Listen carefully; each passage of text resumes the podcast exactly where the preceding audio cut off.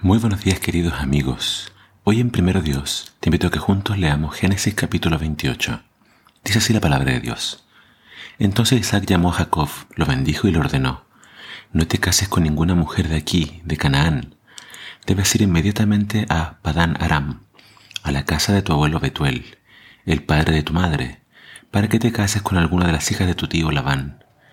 Que el Dios Todopoderoso te bendiga y te dé muchos hijos que llegues a ser una nación compuesta de muchas tribus, que Dios te dé a ti, también a tu descendencia, las grandes bendiciones prometidas a Abraham, que te dé la posesión de esta tierra en la que ahora somos extranjeros, porque Dios se la prometió a Abraham.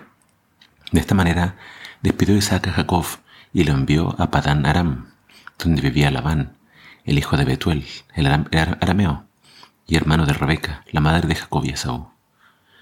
Esaú supo lo que su padre había hecho, bendecido a Jacob y que lo había enviado a Padán Maram para que se casara allá. También se enteró de que Isaac, al bendecir a Jacob, le prohibió que se casara con una mujer cananea y que Jacob efectivamente obedeció a su padre y a su madre y se fue para Padán Maram. Por eso Esaú comprendió que las mujeres de Canaán no eran del agrado de Isaac, su padre. Entonces Esaú fue a la región donde vivía Ismael, el hijo de Abraham. Allí Esaú aunque ya tenía otras esposas, se casó con Mahalat, que era hija de Ismael y hermana de Nebayot.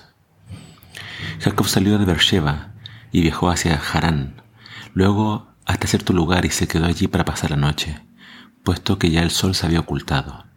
Tomó una piedra y la puso como almohada y se acostó a dormir. Mientras dormía soñó que había una escalera desde la tierra hasta el cielo, y vio ángeles de Dios que subían y bajaban por ella. En el sueño también vio que el Señor estaba parado junto a él y le decía, Yo soy el Señor, el Dios de tu abuelo Abraham y de tu padre Isaac. A ti y a tus descendientes les voy a dar esta tierra en la que estás acostado.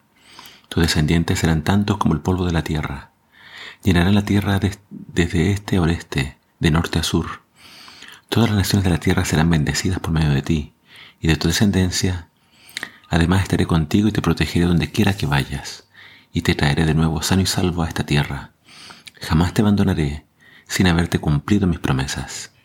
Cuando Jacob despertó de su sueño, tuvo mucho miedo y pensó, sin duda alguna el Señor está en este lugar y yo no lo sabía. Este lugar es asombroso, es nada menos que la casa de Dios y la puerta del cielo. Al día siguiente se levantó muy de mañana, tomó la piedra que había usado como almohada, la paró como si fuera una columna, para que se viera la señal de lo que ocurrió.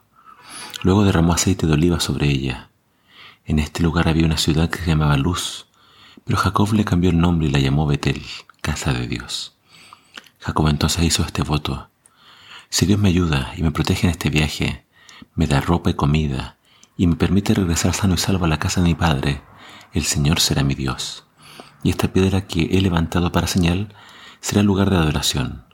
Además de todo lo que me dé, le entregaré el diezmo.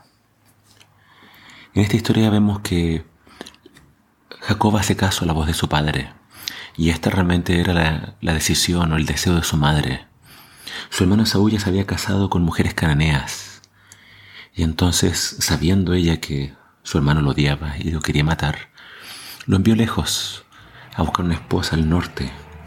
Así fue como entonces su padre le dio la bendición y lo envió a Padamaram, posiblemente la tierra de Harán. Entonces, así es como Jacob parte su viaje. Pero al salir de Beersheba se detiene en Betel. Y ahí entonces tiene este encuentro con el Señor, este sueño, donde Dios le dice, yo te voy a bendecir. Todas las bendiciones de tu Padre te las voy a dar a ti. Y lo que más me gusta de la promesa de Dios es que Dios le dice, no te voy a soltar, no te voy a abandonar hasta cumplir mi palabra, mi promesa. A pesar de la presencia de Dios, de este sueño que Él tiene con esta escalera, donde los ángeles suben y bajan, vemos que al final de esta promesa de Dios, Jacob hace un voto. Y el voto prácticamente repite lo que Dios ya le había prometido. Y él dice, si Dios hace esto por mí, Él será mi Dios y yo le voy a devolver a Él el diezmo de todo. Esta es la segunda mención del diezmo en la Biblia. Ya lo habíamos visto en la vida de Abraham, ahora lo vemos en la vida de Jacob. Devolverle a Dios lo que le corresponde es una parte de reconocer sus bendiciones, su protección, su cuidado. Y vemos que ambos patriarcas tienen esta costumbre. Más adelante se volvió ley, pero acá ellos lo hacen de su propia iniciativa. Ellos quieren reconocer a Dios, sus cuidados y sus bendiciones a través del diezmo. Y vamos a ver que Jacob salió casi con las manos vacías de su casa, pero después llegó lleno de bendiciones. Dios cumplió su promesa y nunca se apartó de la vida de Jacob. Que se nos ayude a recordar de que Él tiene un plan para nuestra vida. Él desea bendecirnos en abundancia. Si tan solo nosotros andamos en sus caminos y somos fieles a Él, Él cumplirá sus promesas. Que el Señor te bendiga.